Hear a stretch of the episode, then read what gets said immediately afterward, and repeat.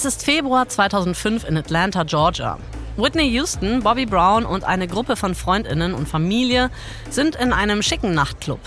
Sie wollen Bobbys Geburtstag feiern und Whitney hat keine Kosten gescheut. Die Musik, die wummert, die Korken knallen. Dann wird eine mit Kerzen geschmückte Torte hereingebracht und Whitney singt Happy Birthday. Oh, und wenn Whitney Happy Birthday singt, ne, dann klingt das richtig gut. Das ist kurz nach Marilyn Monroe. Ja. das Lied endet, die Gäste klatschen und jubeln. Nur Bobby ist irgendwie gar nicht nach Feiern zumute. Er ist echt betrunken und super schlecht drauf. Mit seiner Karriere geht es bergab und er ist in letzter Zeit ein paar Mal mit dem Gesetz in Konflikt geraten, um es mal so zu sagen. Er saß auch gerade erst sechs Tage im Gefängnis, weil er die Unterhaltszahlungen an seine Ex nicht geleistet hat. Je mehr Bobby an diesem Abend trinkt, desto schlechter wird seine Laune. Wenn Bobby laut wird, wird Whitney normalerweise still und wartet dann darauf, dass er sich irgendwie wieder abregt. Aber heute wehrt sie sich.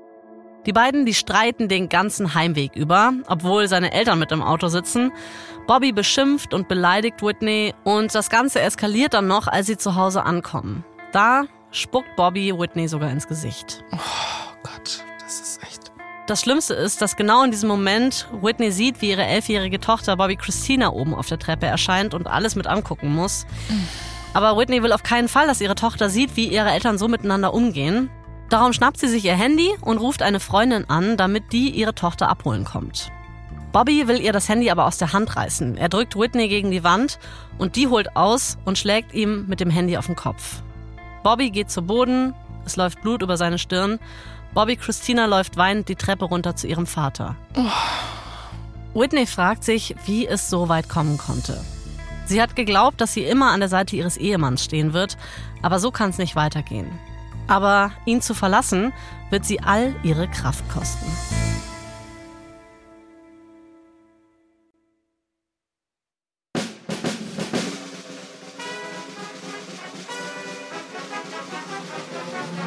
Ich bin Anna Bühler. Und ich bin Jasmin Polat. Und ihr hört verdammt berühmt von Wondery. Hier erzählen wir euch die Geschichten der Menschen hinter dem Gossip.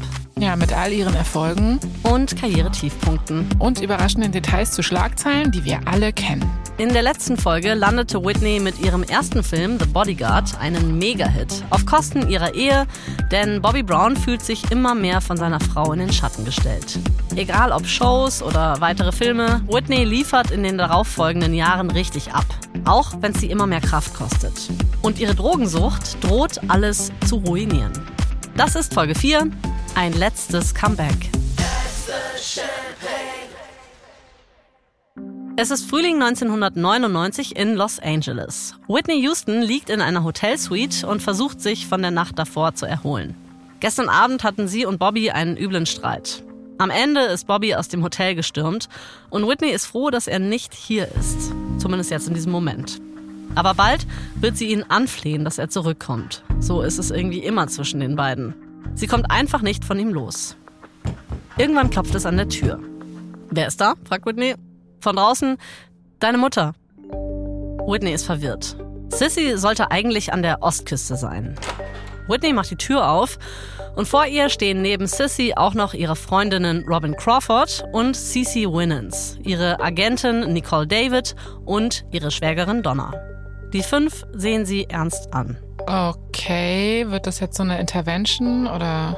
Ja, sie marschieren erstmal an Whitney vorbei ins Zimmer und Sissy erklärt, dass sie hier sind, weil sie Whitney helfen wollen. Nämlich, dass sie sich Hilfe sucht in einer Klinik. Whitney fängt sofort an zu weinen. Sie will auf keinen Fall in eine Entzugsklinik. Also schlägt sie einen Kompromiss vor. Sie sagt, okay, ich werde mit den Drogen aufhören. Und sie schlägt ihrer Mutter vor, dass sie bei ihr ins Haus in New Jersey einzieht und sich während dieser Zeit um sie kümmern kann. Sissy sieht ihre verzweifelte Tochter an und sie bringt's nicht übers Herz, Nein zu sagen. Also willigt sie ein, auch wenn sie nicht glaubt, dass dieser Plan aufgehen wird. Ich spule ein bisschen vor. Sissy wird leider recht behalten. Sie zieht tatsächlich bei Whitney ein, aber das Haus ist so groß, dass Sissy Whitney gar nicht im Auge behalten kann. Die schließt sich einfach immer wieder ein für ein paar Stunden in ihrem Zimmer und wenn sie dann wieder auftaucht, schwört sie ihrer Mutter, dass sie nichts genommen hat. Und so geht das im Grunde die ganze Zeit. Bis Sissy schließlich nach ein paar Wochen doch wieder auszieht. Die Menschen, die Whitney nahestehen, die merken, dass ihr Drogenproblem immer schlimmer wird. Aber für die Öffentlichkeit ist Whitney Houston gerade nach fünf Jahren wieder aus der Versenkung erschienen mit einem neuen Hit, der heißt My Love is Your Love. Ja, das kennt man, ne? Oder? Ich wollte gerade fragen, das ist schon noch so, äh, ich erinnere mich krass mhm. an diesen Song, weil das ist so aus meiner Jugend irgendwie einer der Hits gewesen dann. Ja, ja. My love is your love. Da habe ich, glaube ich, sogar auch die Single gekauft. Ja, Krass. da war du ich committed. ja, voll schön. Ja, es gab auch ein Album, das genauso hieß, My Love is Your Love. Und für dieses Album hat Clive Davis Whitney mit den größten Namen des Hip-Hop zusammengebracht. Mit Wyclef Jean, mit Missy Elliott und mit Lauryn Hill. Also wirklich so the best of the best. Mhm. In nur sieben Wochen steht das Album. Was schon ein kleines Wunder ist, weil Whitney zu den Aufnahmen und zu PR-Terminen fast immer zu spät gekommen ist. Wir haben ja letzte Folge schon erzählt, dass ihr Image als brave Popprinzessin am Bröckeln ist. Und das ist mittlerweile wirklich in der Öffentlichkeit angekommen, dass irgendwas nicht stimmt bei Whitney Houston. Bei Saturday Night Live macht Tina Fey im Weekend Update sogar Witze über die anstehenden Auftritte von Whitney und Bobby. This week that Whitney Houston and Bobby Brown will perform a show together at the Aladdin Casino in Las Vegas. Tickets are $150, 200 if Whitney and Bobby actually show up. The concert will be sponsored by Snapple and cocaine. Also 150 Euro sollen die Tickets für eine Show von Whitney und Bobby kosten oder halt 200 Euro, wenn sie tatsächlich auftauchen. Sponsoren sind die Limo-Marke Snapple und Kokain. Es ist so hart, es ist so wirklich, ich muss ja sagen, so Saturday Night Live ist jetzt ohnehin nicht so mein Humor immer. Immer ähm, so ein ähm, bisschen zu doll, ne? Ist immer so ein bisschen zu doll, ist halt schon sehr American auf jeden Fall. Aber wenn man jetzt quasi nochmal aus der Perspektive der jeweiligen besprochenen Person spricht, fällt mir wirklich auf, dass es wirklich oft einfach super geschmacklos ist. Ja, ja es muss richtig hart treffen, glaube ich. Ja. Whitney ist für den Rest des Jahres 1999 noch auf Tour. Da die Nachfrage nach Tickets steigt, fügt ihr Vater auch noch weitere Termine hinzu. John weiß zwar von Whitneys Problemen, aber er hat eben auch ihr Business im Blick und er weiß, dass das Geld braucht. Whitney finanziert nämlich mit ihrer Arbeit ganz schön viele Freundinnen und auch Familienmitglieder von ihrer, aber auch von Bobbys Familie. Und das auch, obwohl die gar nicht für sie arbeiten. Sie ist großzügig und bringt es einfach nicht übers Herz, diese Leute jetzt im Stich zu lassen. Sie kann es sich nicht leisten, nicht mehr aufzutreten, auch wenn ihr das Singen keinen Spaß mehr macht. Deshalb stehen ihr jetzt sechs weitere anstrengende Monate auf Tour bevor. Und Whitney wird die nur mit noch mehr Drogen bewältigen können. Und Bobby, naja, er ist halt irgendwie weiter Bobby. Er hat mittlerweile mehrere Vorstrafen, zum Beispiel wegen Körperverletzung, Sachbeschädigung, auch wegen Alkohol am Steuer. Whitney nimmt ihn kurzerhand mit auf Tour, einfach um ihn so im Auge zu behalten. Mhm. Aber irgendwie macht es das alles nur noch schlimmer. Denn jetzt erlebt Bobby hautnah, wie sehr die Fans Whitney bewundern. Er wird noch eifersüchtiger, noch aggressiver. Einmal soll er Whitney an den Kopf geworfen haben, sie habe nicht mehr Talent als er, sie habe nur Glück. Whitney ist davon natürlich extrem verletzt, aber sie will Bobby treu bleiben. Also versucht sie, ihn an ihrem Erfolg teilhaben zu lassen. Also konkretes Beispiel. Als sie mit It's Not Right But It's Okay den Grammy für die beste weibliche RB-Gesangsdarbietung gewinnt, widmet sie den Preis Bobby und nennt ihn sogar den ursprünglichen König des RB. Oh, wie klein kann man sich machen müssen, gefühlt. Ey, Mann, aber es ist halt auch eigentlich ziemlich telling, weil der Song handelt ja davon, dass der äh, Freund fremd geht und sie irgendwie hintergeht und sie sagt eben, it's not right, but it's okay. Und äh, ja. ja, ich sag mal so, da scheint es mir doch passend, das Bobby zu widmen. Sie hat ihre Entscheidung irgendwie für ihre Art, Beziehungen zu führen, anscheinend gefällt, so, ne? Kann man ja auch ja. sagen, okay, aber schade, traurig. Schade, ja. Sie tut halt alles, was sie kann, um ihren Mann zu besänftigen, aber leider funktioniert davon gar nichts. Es ist der 4. März 2000 in Los Angeles. Whitney sitzt zusammen mit Bobby in der Maske der Soul Train Awards.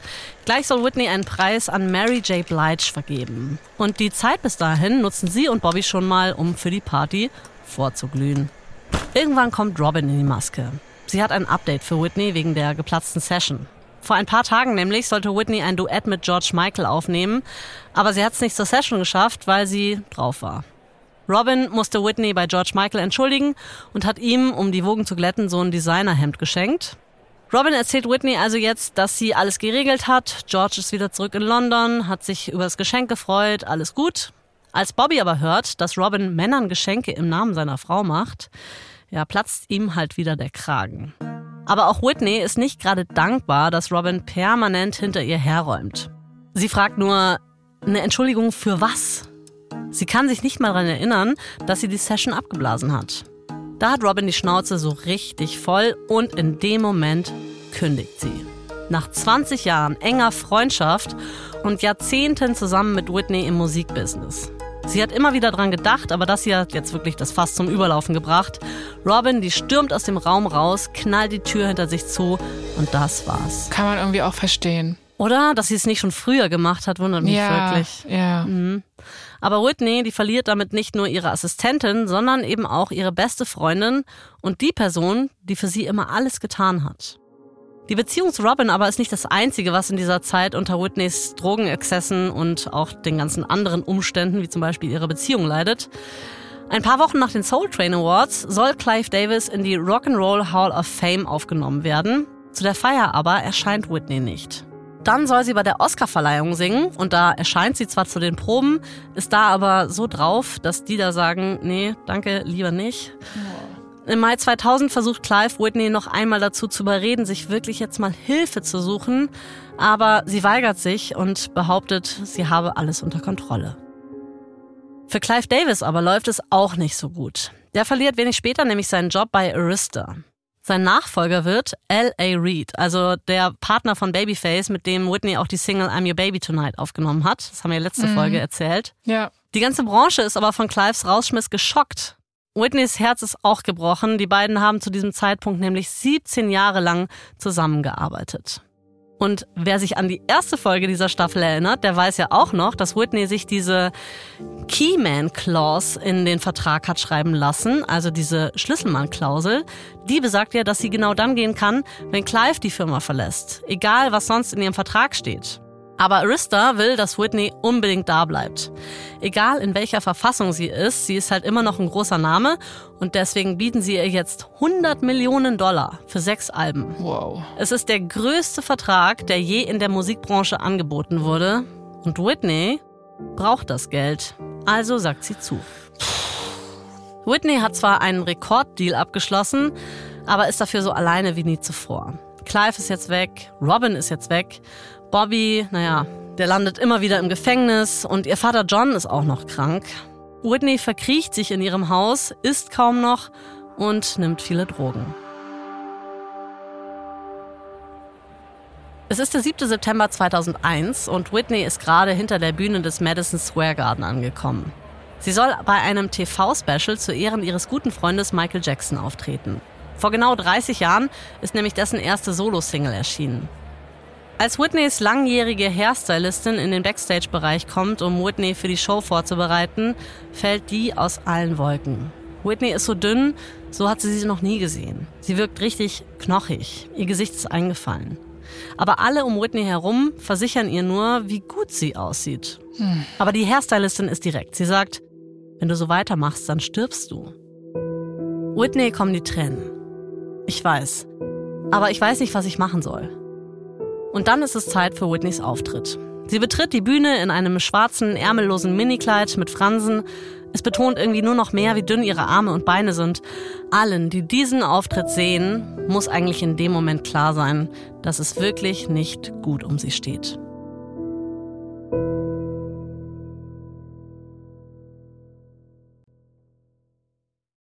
Mama, Mama, na. Es ist Anfang 2002 und Whitney ist in ihrem Haus in New Jersey. Sie verlässt es nur noch selten. Es fehlt ihr irgendwie die Motivation für alles. Aber heute ist Bobby nicht da und Whitney will die Chance nutzen, um eine ganz besondere Person anzurufen, Robin. Die ist nach Kalifornien gezogen, da wollte sie neu anfangen und Whitney möchte wissen, wie es ihr geht. Whitneys Assistentin wählt die Nummer und als Robin abhebt, gibt Sylvia das Telefon an Whitney weiter. Die zwei unterhalten sich dann so ganz locker, fast oberflächlich, weißt du, so Wetter, Verkehr. Mm. Nee, so nee, ist klar. Man hat so mega viel emotionalen Ballast, ja. aber dann erstmal kurz so, hey, wie geht, ja, du, das Wetter in L.A. Mm. Ja, aber anscheinend lachen sie auch und sparen eben, wie schon gesagt, so die schwierigen Themen einfach aus. Whitney ist einfach nur froh, Robins Stimme zu hören. Ab dann lässt Whitney Sylvia alle paar Wochen bei Robin anrufen. Aber dann telefonieren sozusagen Sylvia und Robin. Und Sylvia Ah. muss immer dann an Whitney berichten, wie es ihr geht. Sie darf aber bloß nicht sagen, dass sie in Whitneys Auftrag anruft, sondern sie soll so tun, als sei es eben ihre eigene Idee gewesen. Es fällt aber jetzt auch nicht auf, weil Sylvia und Robin kennen sich ja auch, waren auch befreundet und so. Und nach jedem Anruf informiert Sylvia Whitney dann, was es so Neues von Robin gibt. Im August 2002 platzt dann eine weitere Bombe. John Huston Entertainment, also die Firma ihres Vaters, verklagt Whitney auf 100 Millionen Dollar. Was? In der Klage steht, dass Whitney der Firma Geld für frühere Dienstleistungen und für die Aushandlung ihres neuen Arista-Vertrags schulde. Also echt Okay. krass. Äh, und das sind auch noch zufälligerweise genau die 100 Millionen, die Whitney jetzt ja eigentlich bekommt für ihre sechs Alben. Aha. Ja, ob das ein Zufall sein kann? Nee, schön. John ist ja mittlerweile in seinen 80ern. Seine Gesundheit ist auch nicht mehr die beste. Er ist leider regelmäßig in der Klinik, weil er Diabetes hat, aber auch wegen Herzproblemen. Whitney glaubt, dass sein neuer Geschäftspartner hinter dieser Klage steckt. Aber dann veröffentlicht John ein Video aus dem Krankenhausbett und darin wendet er sich direkt an Whitney. Er fordert sie auf, ihr Leben auf die Reihe zu kriegen und ihn zu bezahlen. Das Video landet dann noch zu allem Überfluss in einer Klatsch-TV-Sendung.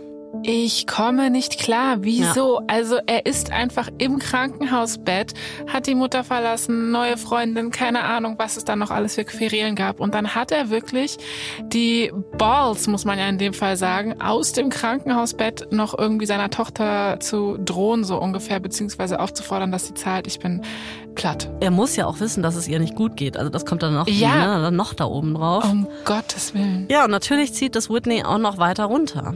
Bobby macht ihr dann einen Vorschlag. Er sagt, hey, wie wär's, wenn wir einfach weg von hier ziehen und einfach nach Atlanta gehen? Ohne ihren Vater und Robin hat Whitney eigentlich kaum noch einen Grund, in New Jersey zu bleiben.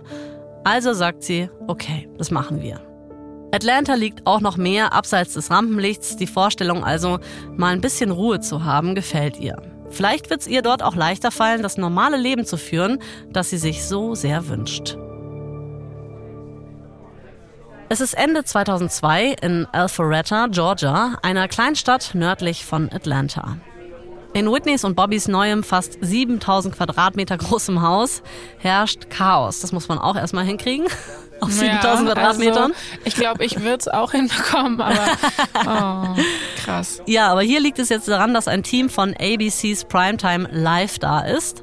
Whitneys neues Album Just Whitney kommt in einer Woche auf den Markt. Es ist die erste Veröffentlichung im Rahmen ihres neuen Vertrags mit Arista und deshalb muss sich das Album jetzt gut verkaufen. Whitneys Team beim Label glaubt, dass ein Interview mit der Journalistin Diane Sawyer helfen könnte, ihr Image wieder herzustellen. Anna, an dieses Interview erinnere ich mich. Oh Wirklich? Gott, ja. Ja, bitte erzähl noch. Das ist, das ist iconic. Aber erzähl bitte nochmal. Wir können gleich nochmal in die Details gehen. Ich werfe mal kurz die Ja. Rahmenhandlung rein. Also die zwei sitzen da, Diane und Whitney, sie begrüßen sich, umarmen sich. Whitney trägt einen weißen Hosenanzug. Ihre Stimme ist ein bisschen leiser, weil sie noch eine Kehlkopfentzündung hat und das auskurieren muss. Aber als das Interview beginnt, wird die Stimmung zwischen den beiden dann doch etwas kühler. Diane ist nämlich sehr direkt. Sie stellt Whitney gleich Fragen zu ihrem Auftritt beim Michael Jackson Konzert, zu ihrer Gesundheit. Sie spricht auch die Drogen sofort an. Whitney gerät irgendwie in die Defensive und mit jeder Antwort gräbt sie sich tiefer in ein Loch. I make too much money to ever smoke crack. Let's get that straight, okay? We don't do crack. We don't do that. Crack is whack. Genau die Stelle meinte ich, Anna. Genau die Stelle. Und dann sagt sie, glaube ich, hinterher auch noch so, I make too much money to smoke crack. So, sie macht einfach zu viel Geld, ähm, als dass sie irgendwie Crack rauchen würde. Aha. Diane Sawyer spricht sie dann auch noch auf ihre Figur an. Ei, also, es ist alles super unangenehm, oh Gott. Ja, für mich ist aber der traurige Tiefpunkt nämlich dann, wenn das Gespräch auf die Ehe kommt, weil Bobby Brown schleicht sich dann in den Raum, wo dieses Interview stattfindet und setzt sich auf so eine Couch, die erstmal nicht im Bild zu sehen ist. Nee. Man merkt auch, dass Diane äh, versucht, das irgendwie zu ignorieren und das Interview erstmal fortzuführen. Aber Bobby hat dann einfach die Balls mal wieder Oh ähm, aus dem Off reinzubrüllen. Nein, oh Gott, der schämt sich auch nie, ne? Oh.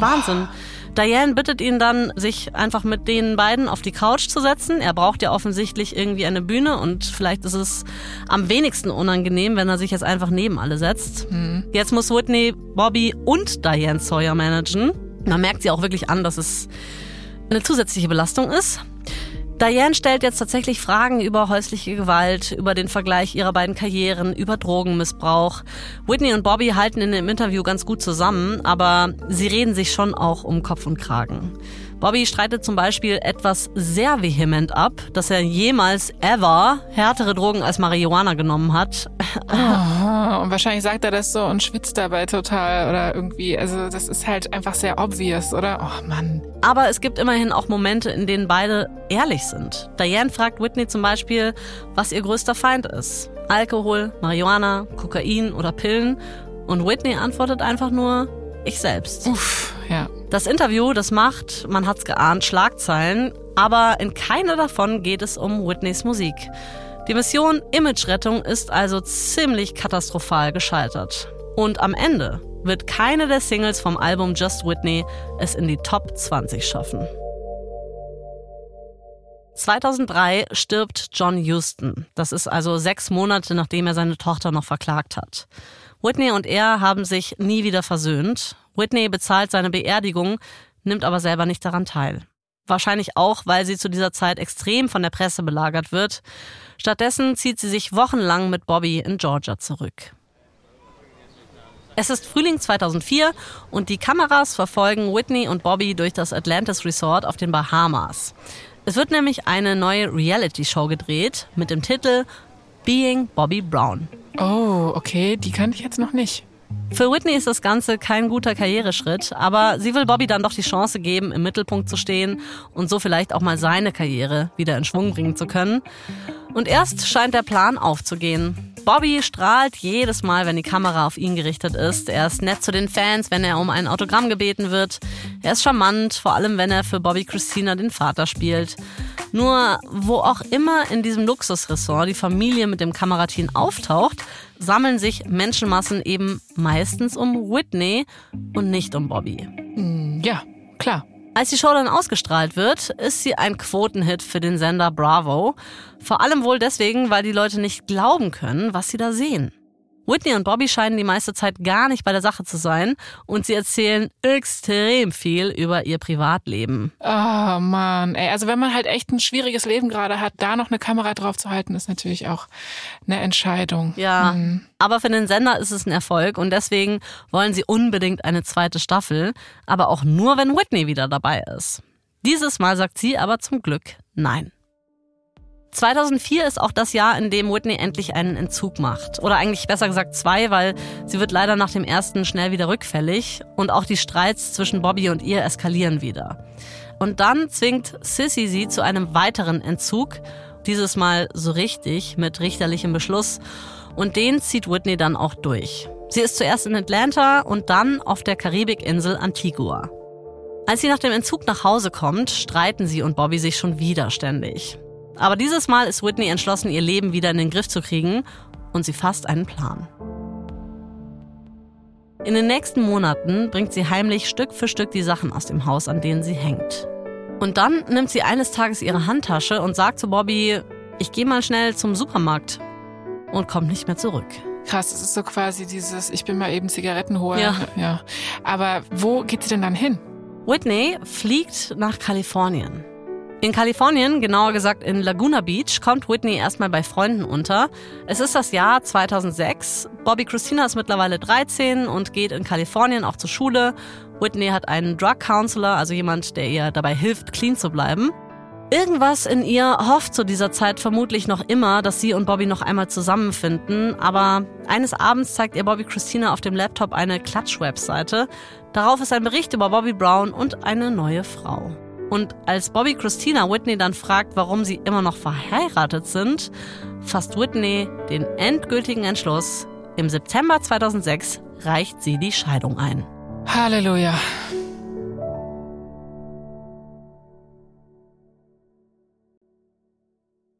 Mama, Mama, Es ist 2007 in Laguna Beach, Kalifornien und Whitney steht im Supermarkt an der Kasse. Und wenig überraschend wird sie von einer anderen Kundin dort erkannt. Die Frau sagt, dass sie Whitney so gerne wieder singen hören würde und Whitney ist irgendwie überrascht. Allerdings nicht von dem, was die Frau gerade gesagt hat, das hört sie schon eher öfter. Whitney ist überrascht, dass die Vorstellung zu singen für sie wieder verlockend klingt. Denn jahrelang war es das Letzte, was sie wollte. Und jetzt erinnert sie sich daran, warum es ihr einmal so viel bedeutet hat. Ziemlich bald drauf erhält Whitney einen Anruf von Clive Davis. Die beiden haben in den sechs Jahren, seit Clive Arista verlassen hat, gar nicht viel miteinander gesprochen, aber sie sind immer noch befreundet. Clive schlägt ihr vor, ein Comeback-Album zu machen. Er sagt, dass die Welt Whitney hören will. Und er sagt auch, dass er weiß, dass das viel verlangt ist und dass er ihr ein Jahr Bedenkzeit gibt. Egal wie sie sich entscheidet, er werde die Entscheidung akzeptieren. Aber Whitney muss gar nicht lange darüber nachdenken. Sie sagt ja. 2008 ist Whitney zu Hause in Laguna Beach und singt. Besser gesagt, sie versucht es, zusammen mit dem Gesangslehrer Gary Katona. Zu seinen Kunden zählt zum Beispiel Liza Minnelli oder Stevie Wonder, der ihr überhaupt erst Gary empfohlen hat. Gary macht also so Gesangsübungen mit Whitney, aber ihre Stimme bricht, manchmal bringt sie kaum einen Ton raus. Whitney schämt sich auch dafür, dass sie sich nicht besser um ihre Stimme gekümmert hat. Früher war nichts leichter für sie als zu singen und jetzt kämpft sie und muss irgendwie akzeptieren, dass sie nicht mehr so gut ist wie früher. Mitte 2008 geht Whitney dann wieder ins Studio, um an ihrem Comeback-Album zu arbeiten. Früher konnte sie die Vocals für einen Song in einem Take aufnehmen, oft war sie nach ein paar Minuten fertig. Aber mhm. jetzt dauert alles viel länger. Aber Session für Session kämpft sich Whitney zurück. Es ist der 2. September 2009 und Whitney bereitet sich auf ihren Auftritt bei Good Morning America vor. Es ist ihr erster Live-Auftritt seit fünf Jahren und alle sind angespannt. Auch Sissy, die im Publikum sitzt. Whitney betritt die Bühne, ihre Stimme ist heiser und sie trifft nicht alle Töne. Bei einigen Zeilen hält sie das Mikrofon ins Publikum und ruft, jetzt singt ihr! Ach, das ist der berühmte Trick, ne? Ja. ja, das Publikum singt aber auch. Whitneys Stimme ist jetzt nicht mehr die gleiche wie früher, aber sie ist immer noch eine geborene Entertainerin. Als Whitney die Ballade I Look to You anstimmt, widmet sie das Lied ihrer Mutter Sissy. Ihre Beziehung war ja auch nie einfach.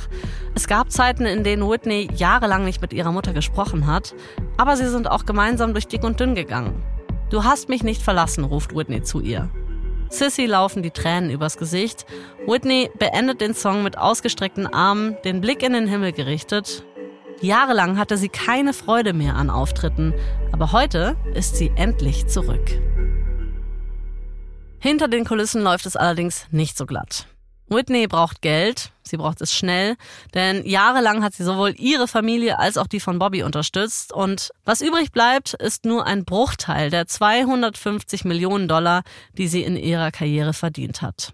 Clive Davis muss ihr Haus in New Jersey sogar vor der Zwangsversteigerung retten. Ihre Stimme ist eigentlich nicht so weit, aber wenn Whitney jetzt nicht bald auf Tour geht, dann wird sie bald ganz ohne Geld dastehen. Ach, ich finde das immer so krass, so als Mensch, der halt nicht in diesen Größenordnungen Geld mhm. verdient, oder? Ist das so, man denkt immer so, ja, 250 Millionen Dollar, mein Gott, ey, was macht ihr denn damit? Und klar, dann hast du halt hier ein Haus, da ein Haus, da noch was, dieses, jenes, folgendes. Und ja. dann ist das auch schneller weg, als man gucken kann. Ja, man kann sich das nicht vorstellen. Man denkt immer so, Millionen, wie soll ich das jemals ausgeben? Und dann geschweige denn 250 davon. Genau, kann sie doch einfach drauf sitzen bleiben, kauft ihr halt vielleicht nicht das sechste Haus, will man so von hier zurufen, aber es ist natürlich ein ganz anderes Leben. Plus, sie hat natürlich ja auch einfach eine Drogensucht, mit der sie kämpft. Ja, naja. und wahrscheinlich auch gar nicht so die Kontrolle über ihr eigenes Geld. Also das wird genau. ja wahrscheinlich auch nicht von ihr selber gemanagt alles. Ja. Aber sie muss es halt irgendwie reinbringen. Also geht Whitney im Dezember 2009 auf die Nothing But Love Tour, die 50 Shows umfasst. Und es ist von Anfang an eine Katastrophe. Bei einer Show in Australien, da braucht Whitney eine ganze Minute, bevor sie versucht, in I Will Always Love You den großen And I-Ton zu treffen. Und als sie es dann versucht, kriegt sie ihn nicht raus. Oh. Ja, die Kritiken sind grausam und Whitney und ihr Selbstwertgefühl sind wirklich am Boden. Zwei Jahre später wird Whitney rückfällig und geht 2011 wieder in eine Entzugsklinik, dieses Mal freiwillig. Denn sie will unbedingt clean werden. Es ist November 2011 in Detroit, Michigan. Es ist 6 Uhr morgens und Whitney singt Gospellieder. Sie ist gut gelaunt. Sie ist im Make-up-Trailer am Set eines Films namens Sparkle, den sie produziert und in dem sie auch die Hauptrolle spielt. Es ist ein Remake eines Films von 1976 über eine Girlgroup, die aus drei Schwestern besteht. Whitney liebt das Original und sie will schon seit 20 Jahren diesen Film neu verfilmen. Whitney spielt die Mutter der Schwestern, eine strenge christliche Frau, die nicht viel von den Träumen ihrer Töchter hält. Die Story ist ein bisschen düster, aber Whitney hat richtig viel Spaß beim Dreh. Der gibt ihr wieder was zu tun und ein Ziel. Whitney liebt die Stimmung am Set und verbringt dort viel Zeit. Auch die obligatorischen Drogentests machen ihr nichts aus. Und wenn sie gerade nicht dreht, dann geht sie mit den anderen Darstellenden zu Footballspielen oder singt Gospellieder im Make-up-Trailer. Also sie ist jetzt wieder richtig on top of things, könnte man sagen. Voll, das äh, scheint auf jeden Fall so. Irgendwann ist der Film natürlich abgedreht und Whitney müsste eigentlich zurück nach Atlanta, nach Hause. Sie verpasst allerdings absichtlich ihren Flug und verbringt ein paar zusätzliche Tage in Detroit. Aber irgendwann muss Whitney der Realität ins Auge sehen. Es ist der 8. Februar 2012 in Los Angeles, der Mittwoch vor der Grammy-Verleihung. Whitney ist in Clive Davis Bungalow im Beverly Hilton und tanzt. Sie spielt Clive einen neuen Song vor, nämlich ein Duett, das sie am Abend vorher mit Jordan Sparks für den Film aufgenommen hat. Bevor sie geht, fragt Clive, wie es ihr geht. Whitney antwortet, dass sie jeden Tag kämpft und daran arbeitet, ihre Stimme wiederzubekommen. Sie umarmen sich und Whitney verabschiedet sich mit Wir sehen uns am Samstag auf deiner Pre-Grammy-Party. Es ist der 11. Februar 2012, ein Tag vor den Grammys, der Tag von Clives Party. Die Veranstaltung, die findet im Ballsaal des Beverly Hilton statt. Whitney wohnt in einer der Suiten im ersten Stock. Sie soll auf der Party auftreten und am Nachmittag legt ihre Assistentin das Kleid für den Abend raus und lässt Whitney einen Bad einlaufen. Dann verlässt sie die Suite, um noch ein paar Dinge zu erledigen. Als sie eine halbe Stunde später in die Suite zurückkehrt, findet sie Whitney leblos in der Badewanne. Alle Wiederbelebungsversuche kommen zu spät. Whitney Houston stirbt im Alter von 48 Jahren. Das ist so schrecklich, dass das innerhalb einer halben Stunde passiert ist. Das mhm. wusste ich gar nicht. Ja, laut der offiziellen Autopsie ist Whitney in der Badewanne ertrunken. Auch erwähnt wird darin eine Herzerkrankung. In ihrem Körper wurden aber auch Spuren von Kokain, Marihuana und von einem Beruhigungsmittel gefunden. Clive Davis Party findet an dem Abend aber trotzdem wie geplant statt. Clive ist fassungslos, aber er sagt, dass Whitney das alles so gewollt hätte. Eine Woche nach ihrem Tod, am 18. Februar 2012, wird Whitney Houston in der New Hope Baptist Church in Newark beigesetzt. An dem Ort, an dem für sie alles begann. Clive Davis, Dionne Warwick und Kevin Costner halten eine Rede. Und am Ende wird eine A cappella-Version ihres Songs I Will Always Love You gespielt.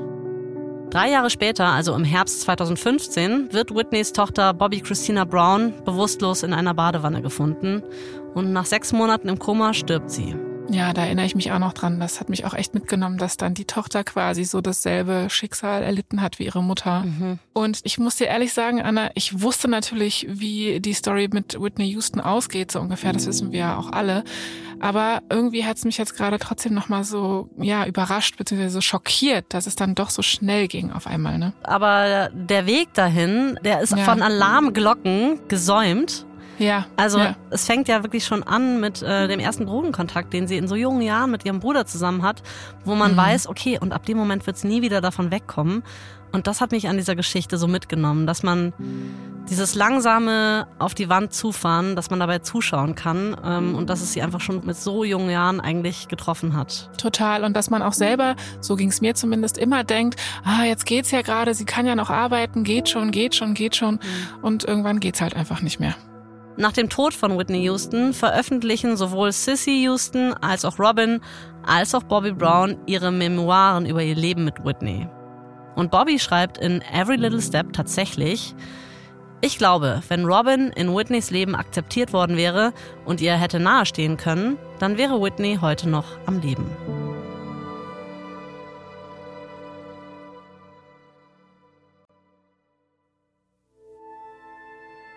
Das war die vierte und letzte Folge unserer Serie Whitney Houston.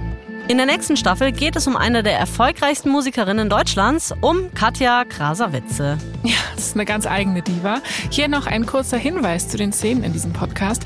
In den meisten Fällen wissen wir zwar nicht genau, was gesagt wurde, aber unsere Geschichte basiert auf echten Tatsachen und tiefen Recherchen. Dabei benutzen wir viele Quellen, darunter Remembering Whitney von Cissy Houston, The Soundtrack of My Life von Clive Davis, A Song for You von Robin Crawford und den Dokumentarfilm Whitney von Kevin MacDonald.